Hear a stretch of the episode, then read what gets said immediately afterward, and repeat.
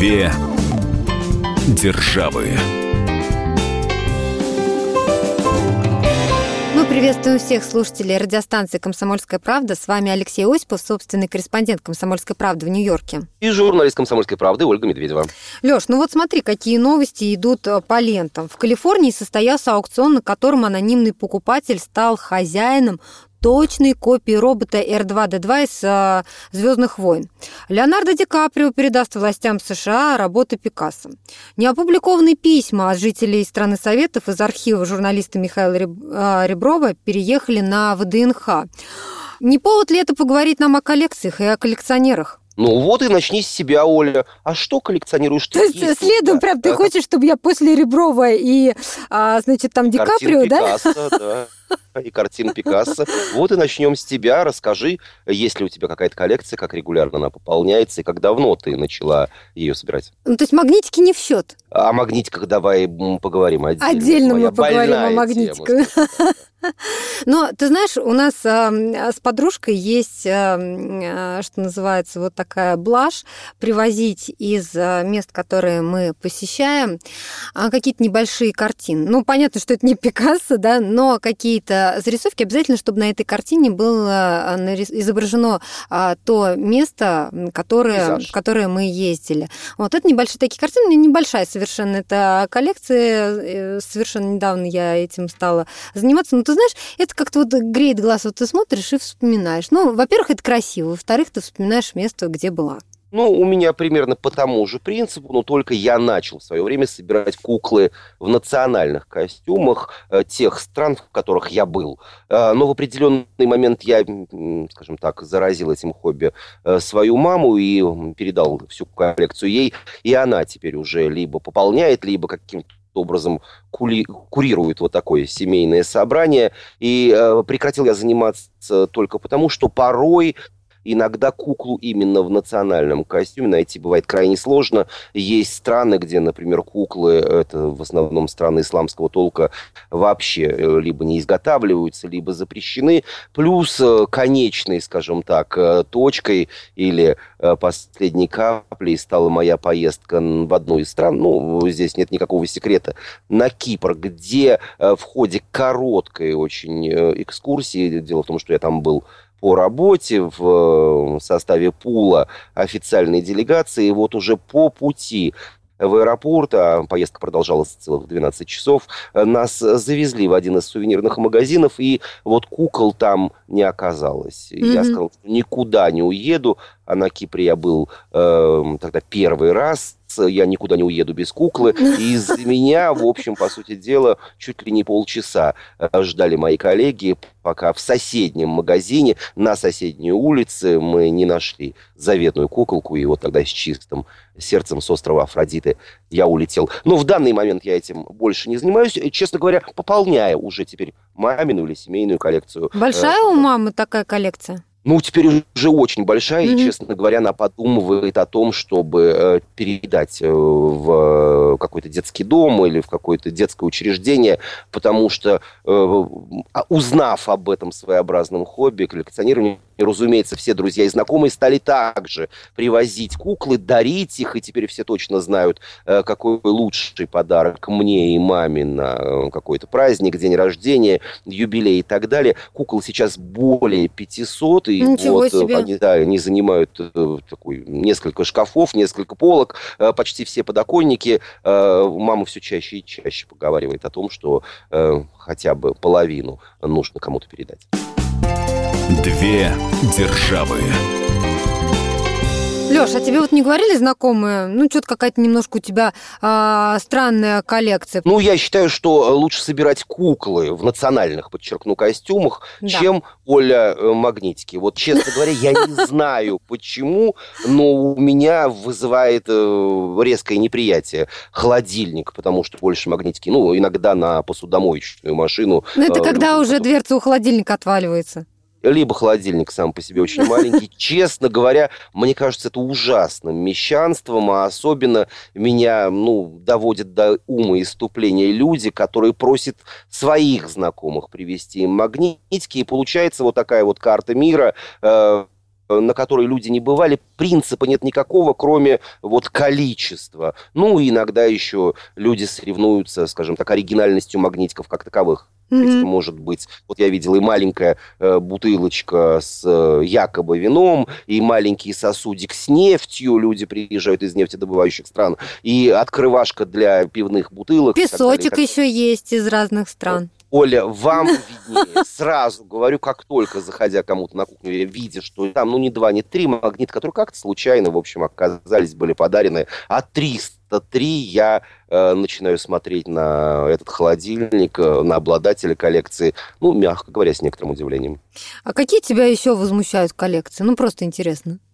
Ну, есть коллекции, они меня не возмущают. Я, скажем так, э, опять же, с некоторым удивлением э, смотрю на людей, чьи коллекции, ну, скажем так, не то чтобы не имеют материальной ценности, они, на мой взгляд, не имеют никакой э, ценности, либо вообще являются ну, неэстетичными.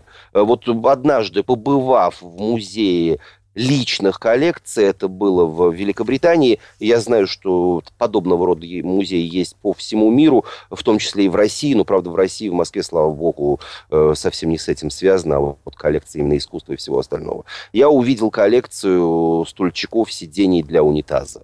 Э, я понимаю, что, возможно, это тоже целый какой-то исторический э, спектр жизни человека, цивилизации. Ну, это какая-то глупость. Ну, почему глупость, Оля? Все же меняется в этом мире. Честно говоря, э, туалет является неотъемлемой жизни, частью жизни любого человека. Но выставлять это на показ, ну, и уж тем более коллекционировать, ну, возможно, это было бы уместно в каком-то научно-исследовательском институте гигиены. Представляешь, дамы ну, вот... к тебе приходят, да, а у тебя там стопками а вот, лежат.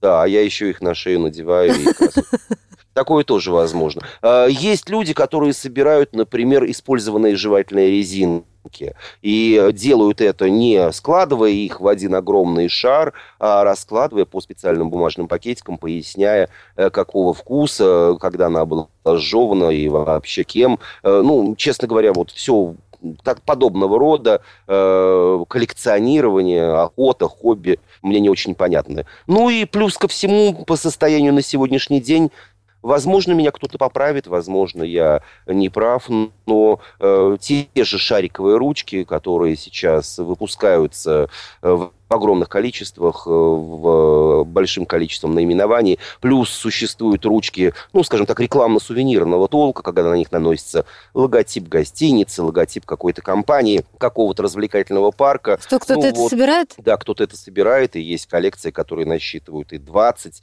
и 22 тысячи экземпляров. Мне вот, честно говоря, не очень хорошо понятно, а какую ценность представляет эта коллекция. Причем, еще раз замечу, речь не идет о э, каком-то, скажем так, развитии э, производства э, шариковых ручек, когда в коллекции есть какие-то старинные перья, и вот заканчивается она уже э, современными гаджетами, которые ручками это назвать достаточно сложно, в них э, столько всего э, понапихано. Но вот э, у людей совсем другие взгляды на эту жизнь. Возможно, я в чем-то не прав. Я, еще раз говорю, никого не осуждаю. Если мне не навязывают Э, вот, э, ну да, в конце концов, тебя же никто не заставляет вешать магнитики на твой холодильник. Не хочешь, Совершенно не верно. Вешай, при, да. этом, при этом я опять э, совершенно спокойно скажу и не делаю из этого никакого секрета. Я привожу магниты нескольким своим друзьям. То есть, если я отправляюсь куда-то, и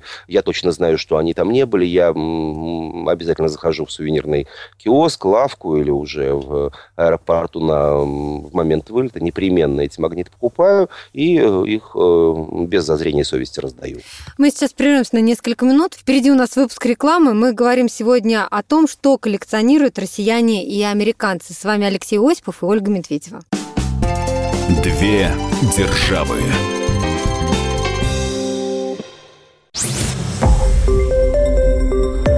Радио Комсомольская правда". Более сотни городов вещания и многомиллионная аудитория.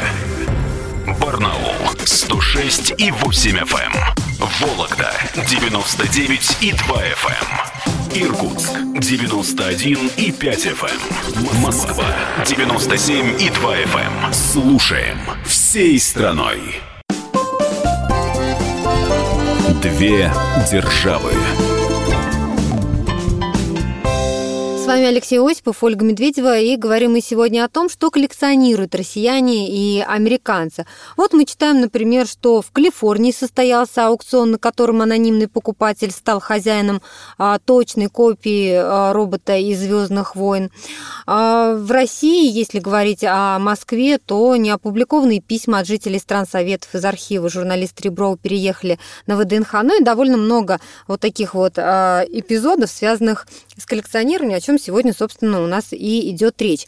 Вот ты знаешь, Леш, у меня есть одна знакомая, которая коллекционирует открытки. Ну, не просто открытки, а старается, чтобы, ну, само, сама себе она отправляет открытки из тех мест, э, в которых бывает, и просит друзей, а если они путешествуют, да, чтобы тоже из каких-то мест присылали ей, потому что ей важно, чтобы на открытке а, стояла марка, ну, была, штемпель. да, штемпель был и марка, чтобы сразу было понятно все равно, откуда эта открытка не просто привезена, она в багаже, а вот именно отправлена на местном почтамте. И ты знаешь, мне показалось это увлечение настолько милым, таким забавным. Я каждый раз сама ей шлю эти открытки, и для меня целое приключение, ну, во-первых, найти почтамт. То есть, когда да, ты в чужом городе, порой да. бывает найти сложно, да, непонятно, э, сколько стоит марка, потому что нередко их продают в сувенирных магазинах, но выясняется, что э, количество или э, их ценности недостаточно для отправки, или наоборот, приходится клеить лишнее. Э, ну, тоже, я считаю, это увлечение милым, но каким-то, скажем так, бесцельным, что ли, по одной простой причине, что плохо себе представляют, для чего и каким образом в современном мире, когда есть и фотоаппараты, и видеокамеры, когда ты запечатлеваешь красоты того или иного города, той или иной страны для своего личного архива. В общем, для чего еще и отправлять самому себе открытку. Но слышал про совсем другое увлечение, но правда из этой же области. Угу. У меня есть один знакомый, который отправляет открытки в разные страны мира, в разные города по вымышленным адресам. Разумеется, он оставляет, пишет еще и свой обратный адрес, и в 90% случаев почтовые ведомства возвращают ему эти открытки в связи с тем, что адресат неизвестен или ну, адрес Просто не существует такой адрес, поскольку он выдуман. Да, да, и в связи с тем, что открытка проходит сравнительно большое количество стран и континентов э, всевозможных, на ней э, куча всевозможных отметок, наклеек и так далее, и так далее. Домой она возвращается в э, очень экзотическом виде, с огромным количеством штемпелей, каких-то рукописных и иных отметок. И вот ему это все очень нравится, и он намерен закончить вот, коллекционировать, когда покроет таким образом все э, страны мира. Ну вот, пожелаем ему успеха в этом э, скажем так, очень недорогом э, мероприятии, коллекционировании процессе открытка стоит считанные копейки или центы, недорого стоит и почтовая марка, а количество стран на нашей планете, в общем, оно ограничено. Ну, кстати, о почтовых марках, мне кажется, сейчас вот коллекционирование именно марок как-то оно ушло, да? Ну, не скажи. Марки выпускались и выпускаются для некоторых стран и континентов это э, целый бизнес, то есть есть особенно маленькие всевозможные э, латиноамериканские, европейские, например, Лихтенштейн или э, государства Океании, Тонга, для которых выпуск и продажа марок является солидной статьей государственного бюджета. Но вот в Америке это уходит в прошлое в определенной степени. Почему? Дело в том, что сами марки почтовые претерпели изменения. Во-первых, в Соединенных Штатах они сегодня выпускаются только как самоклеящиеся. То есть уже не нужно облизывать марку или наносить на нее клей и потом прикреплять кадр. Я а просто, просто вспомнила эту сцену, да, когда отправляешь, да. а, ну даже да, конверт, помнишь, тоже же надо было облизывать. Конечно, и порой несколько. А это сейчас они продаются на э, специальной бумаге, нужно только отклеить и сразу приклеить, и уже отпарить, как раньше делали с э, использованных конвертов или э, покупая какие-то коллекции, где они были там особым образом приклеены к альбомам, уже отпарить ничего невозможно, марка потеряет свой э, и внешний вид, и бумага испортится. Плюс... Э, огромную э, сейчас долю вот на своеобразном таком ежедневном почтовом рынке заняли марки дигитальные. Это когда либо сотрудник почты, либо в специальном автомате в почтовых отделениях э, американских ты покупаешь марки на определенную стоимость или определенного достоинства, но на самом деле это опять же кусочек самоклеящейся бумаги, на котором э, принтер печатает исходные данные, плюс QR-код, вот э, то самый квадратик, mm-hmm. который состоит из э, каждый квадратик уникален и так далее, и так далее. Никакой ценности для филателистов такая марка уже не представляет. Ну, нет ни зубчиков, нет никакого либо изображения и так далее, и так далее. Но это вовсе не значит, что вот собственно э, коллекционирование или почтовые марки перестали быть объектом коллекционирования. Есть то, что выпускалось и продолжает выпускаться пускаться другими странами. Есть старые э, марки Соединенных Штатов Америки, филателистов э, в новом свете достаточно много, и они, в общем, активно между собой э, поддерживают коммуникации, меняются, есть целые выставки, каталоги, даже до сих пор издается ежегодный журнал Общества филателистов Америки. Две державы. Знаешь, а я сейчас а, вспомнила школьные годы к вопросу о бессмысленности и об уходящих таких коллекциях, то, что сейчас вообще не делается. Мы с тобой застали то время, когда только появилась жвачка в России. И помнишь, а, там были такие вкладыши Вкладыш. со всякими, да, машинками, там, а вот эта вот жвачка лавыз там со всякими картинками, да. И, конечно же, школьники это коллекционировали, но вот сейчас я с трудом представляю себе э, школьного возраста возраста э, человека, который вот все это собирает, всю эту макулатуру? Ну, вкладышек к жвачкам, э, честно говоря, давно уже не встречал, а вот в тех жевательных резинках, которые попадали Советский Союз, э, в Россию, были еще и вкладыши с комиксами. Так вот, комиксы в Америке не в виде вкладышей, а в виде эм, изданий, книг, в виде журналов, Э, которые начали издаваться в 20-х годах прошлого века. Это эм, объект страсти, поклонения, коллекционирования. Вот как-то в, на постсоветском пространстве комиксы не прижились. Да. Они, если и публиковались э, в каких-то периодических изданиях, то, как правило, это была одна-две страницы. В Америке другая немного культура, другой подход к комиксам. Здесь они являются объектом э, поклонения. За ними в свое время э, стояли в очередях, ими обменивались, их собирали, и первые или какие-то редкие выпуски эм, комиксов, они э, являются предметами большой стоимости, их продают на аукционах, совершаются mm-hmm. какие-то внеаукционные сделки, и коллекции комиксов, коллекционирование комиксов – это один из самых популярных видов коллекционирования в Америке. Мы сейчас прервемся на несколько минут. Впереди у нас выпуск рекламы и новостей. Напомню, что говорим мы сегодня о том, что коллекционируют россияне и американцы. С вами Алексей Осипов и Ольга Медведева.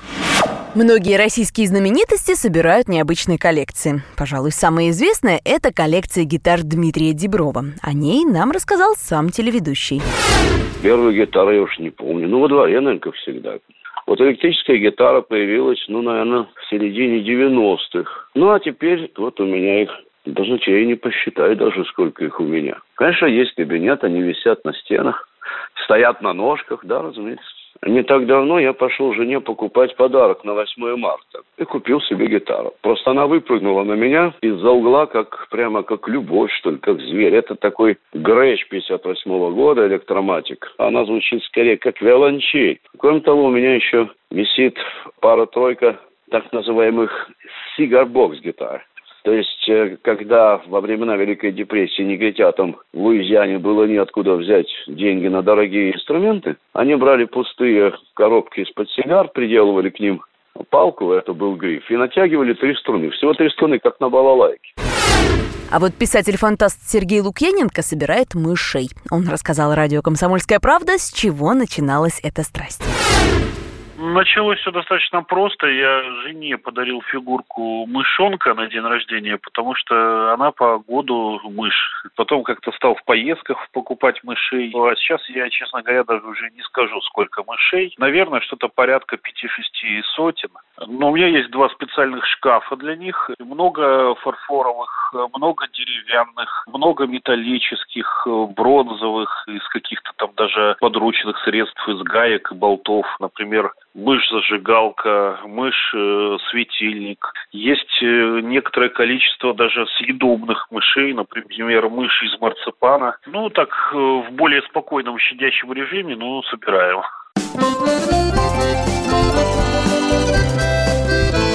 Две державы.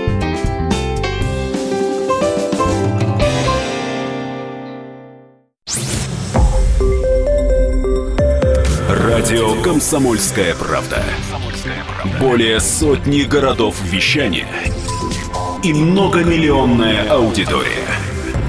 Барнаул 106 и 8 FM. Эм. Вологда 99 и 2 FM.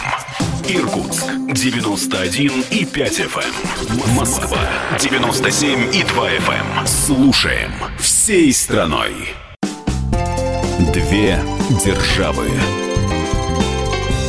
вами Алексей Осипов, Ольга Медведева, и говорим мы сегодня о коллекциях, что коллекционируют россияне и американцы. Лёш, ты знаешь, вот один мой знакомый, ну ты сейчас тоже скажешь, что это совершенно бессмысленная а, трата времени, он коллекционирует инструкции из самолетов. А, во-первых, такие как бы инструкции, их вообще-то запрещено брать а, в самолетах. Это собственность авиакомпании. Да, вообще их, во-первых, нельзя брать.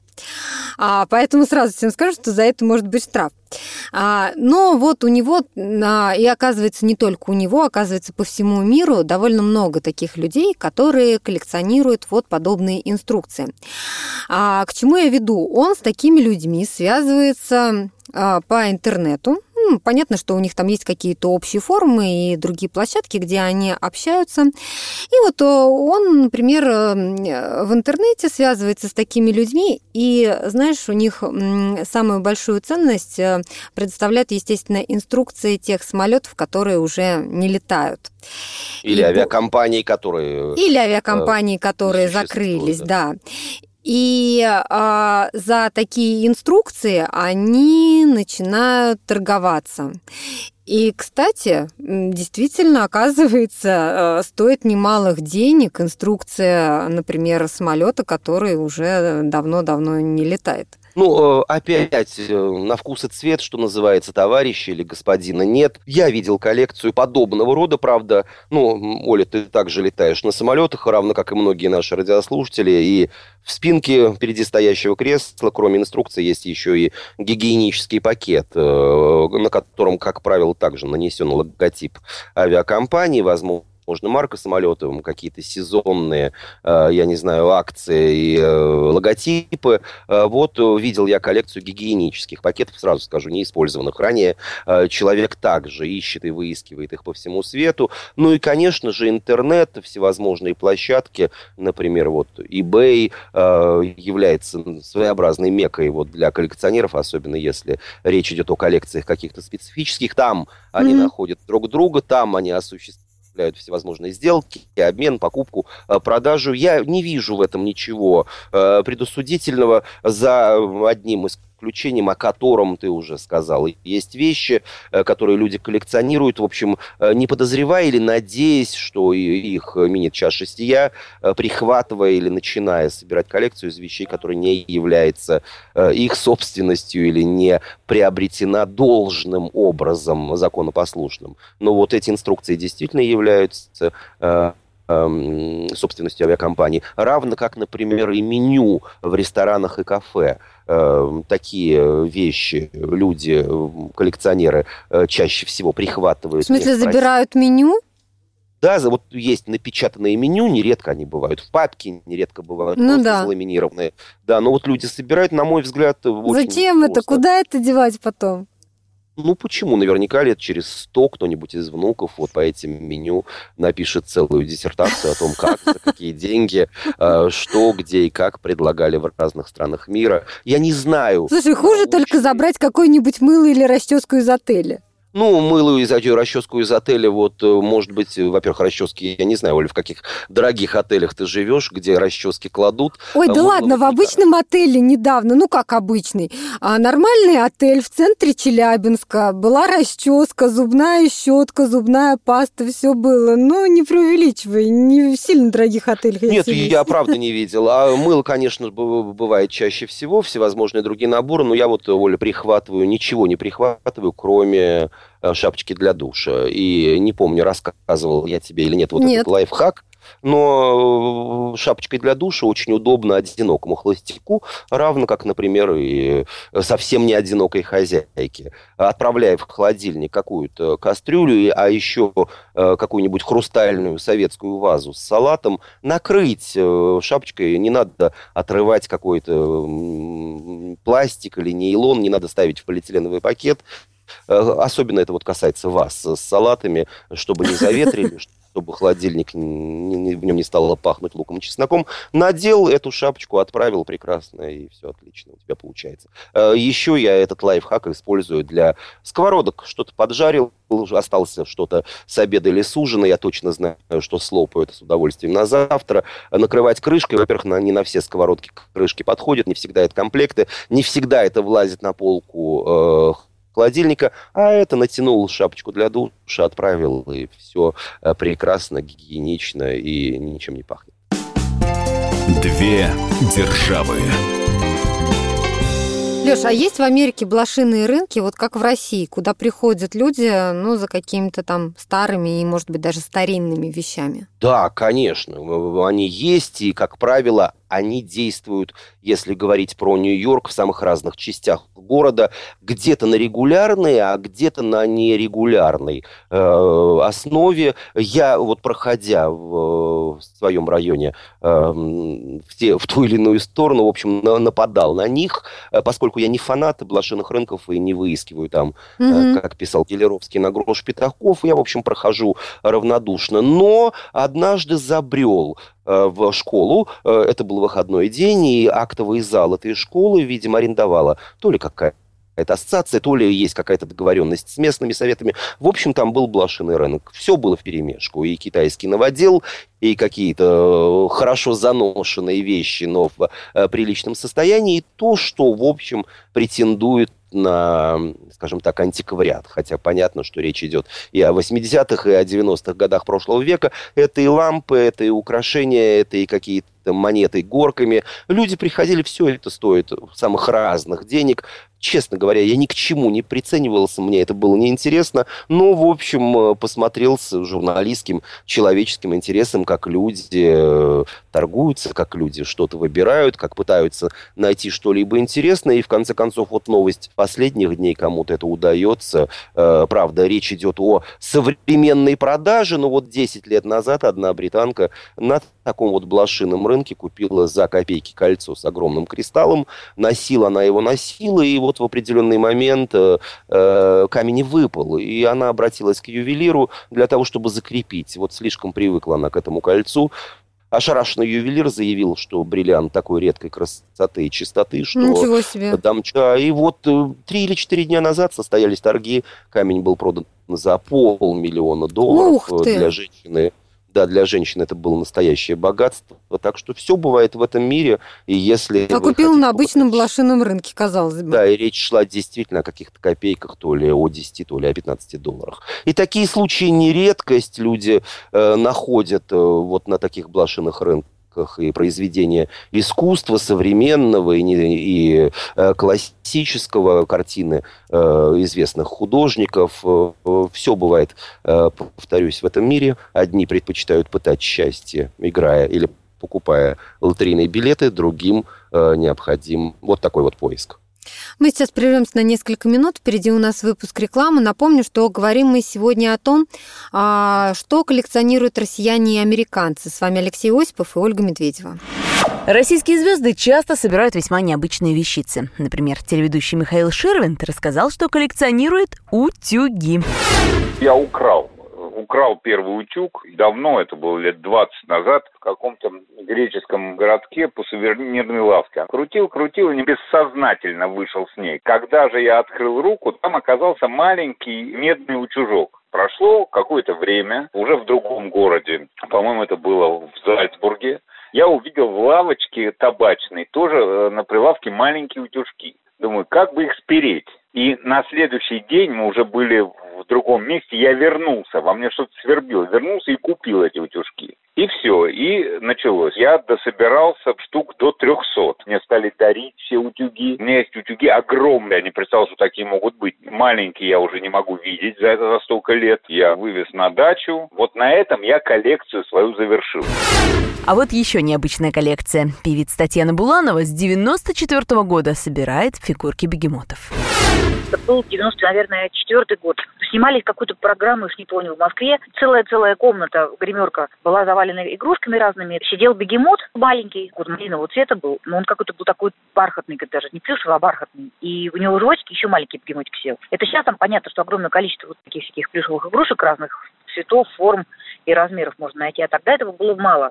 И я почему-то так вот очаровалась этим бегемотиком. Знаете, как крыша поехала, я стала везде стараться их покупать. И, в общем, у меня есть такие довольно ценные экспонаты из хрусталя Сваровски, малахитовый такой какой-то, из еще какого-то тоже камня сделан, стеклянные такие, маленькие очень. Но потом поклонники, да вообще просто друзья прознали про мою эту страсть и закидали просто вот буквально закидали этими игрушками. И, честно говоря, когда вот их переизбыток, я не знаю, но как-то вот страсть у меня это прошла. Две державы.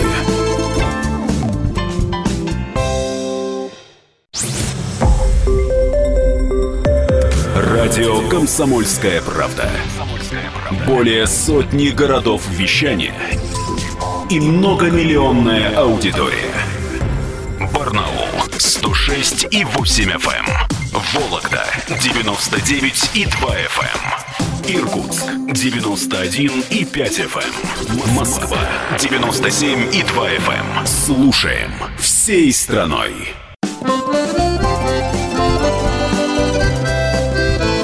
Две державы.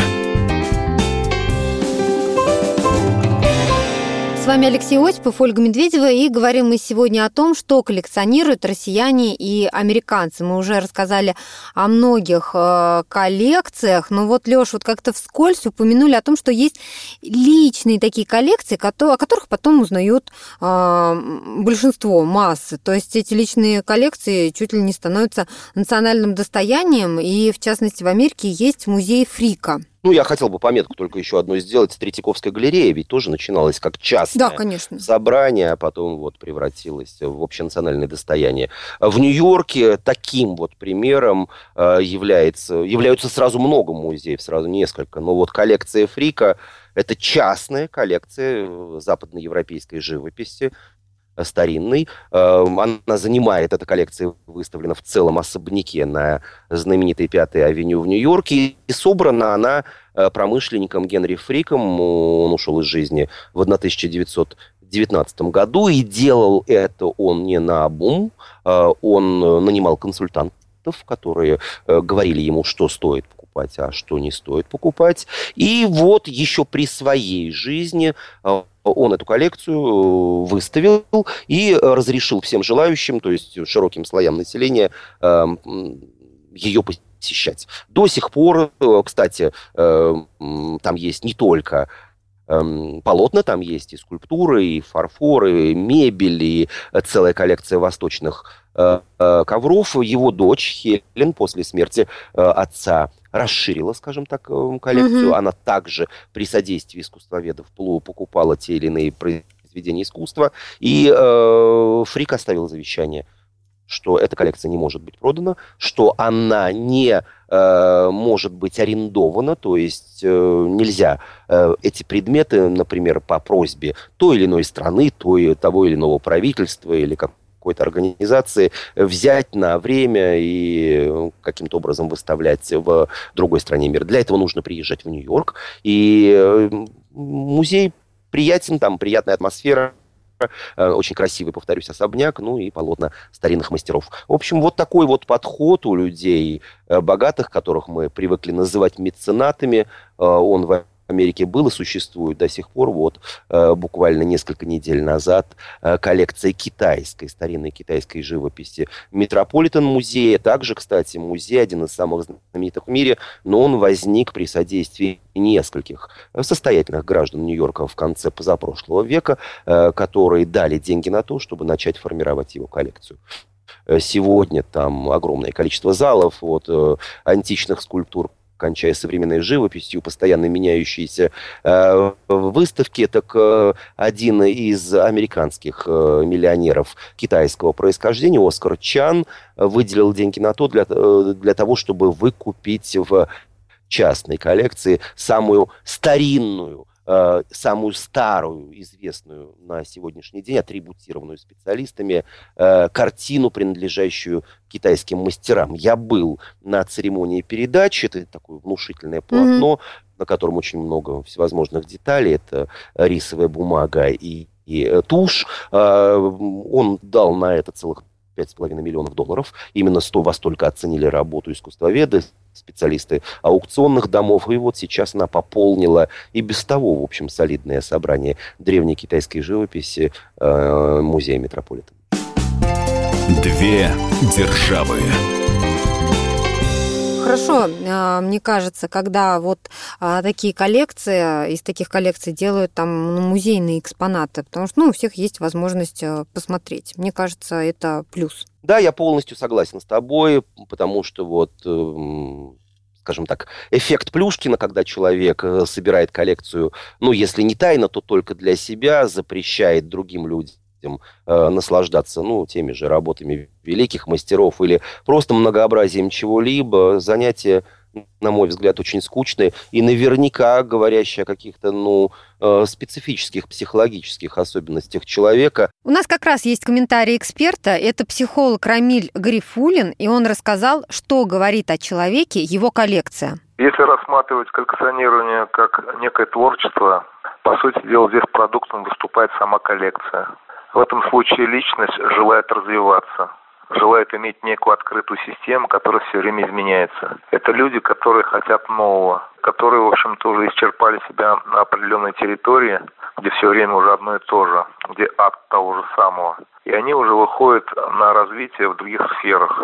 Это и поисковая активность, потому что, чтобы собрать коррекцию, необходимо заниматься поиском. Таким образом, здесь есть три направления. Первое – это возможность развиваться. Второе – это поисковая активность. И третье – это своего рода такая психотерапия, с помощью которой человек не теряет себя, самоутверждается. Но самая главная ценность в коллекционировании все-таки это поиск и нахождение того, чего ты мечтал, и наконец ты это заполучил. Это большая радость. Эта радость все-таки близко и похожая на, я бы сказал, научные исследования. Она куражит, это захватывает. Ну и вообще, прямо скажу, в коллекционировании есть элемент уже некой зависимости, я бы сказал, даже маниакальности.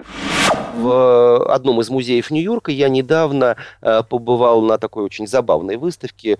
Один парень по имени Джереми э, много лет назад получил в подарок, ему было тогда 5 лет, э, получил железную дорогу, игрушечную железную дорогу. Его настолько захватили вот эти паровозики и вагончики, что он стал э, собирать все то, что с этим связано. И э, по состоянию на сегодня прошло целых полвека. У него самая крупная в мире частная коллекция игрушек, связанных с железной дорогой. То есть это и поезда, это и вагоны, это и рельсы, это и э, вокзальные здания, это и всевозможные билетные кассы. Это был целый вид э, игрушечного искусства в конце позапрошлого века в ряде европейских стран. И вот у него сегодня эм, ну, чуть ли не все игрушки, связанные с этим. Э, есть один такой важный момент. Супруга его, ее зовут Нина, а его зовут Джереми. Она имеет русские корни. Все друзья ее зовут Ниночка, и вот на открытии выставки все э, к ней ласково обращались именно так, и они свою коллекцию э, назвали э, Герни, Джерни, угу. по первым буквам своих имен. Они держат ее в своем доме в Филадельфии, допускают коллекцию к себе в подвал. Это подвал огромного дома всех желающих. Конечно же, вот Ниночка рассказывала о том, что за коллекцией достаточно сложно ухаживать, и все это ложится на хрупкие женские руки, нужно протирать, нужно убирать, нужно переставлять. Но они никогда не отказывают музеям, э, как, например, вот одному из нью-йоркских, который предоставляет свои помещения для того, чтобы эту коллекцию выставили, часть ее выставить на всеобщее обозрение. Э, вот это произошло и несколько месяцев назад в Нью-Йорке. Я вот побывал на открытии. Э, мне очень понравилось, и действительно старинные поезда, старинные вагоны, многие из которых еще и вот как игры, игрушки движутся. Э, все было э, забавно смотреть. Вот такое вот хобби и также доступное широким слоям населения. Да, это очень здорово. Ну, а о своей коллекции вы можете рассказать э, на нашем сайте fm.kp.ru или высказать свое мнение по поводу странных коллекций, как это сделал Алексей в начале нашей программы. Ну, а с вами были Алексей Осипов, Ольга Медведева. Напомню, что говорили мы сегодня о том, что коллекционируют россияне и американцы. Услышимся через неделю. Две державы.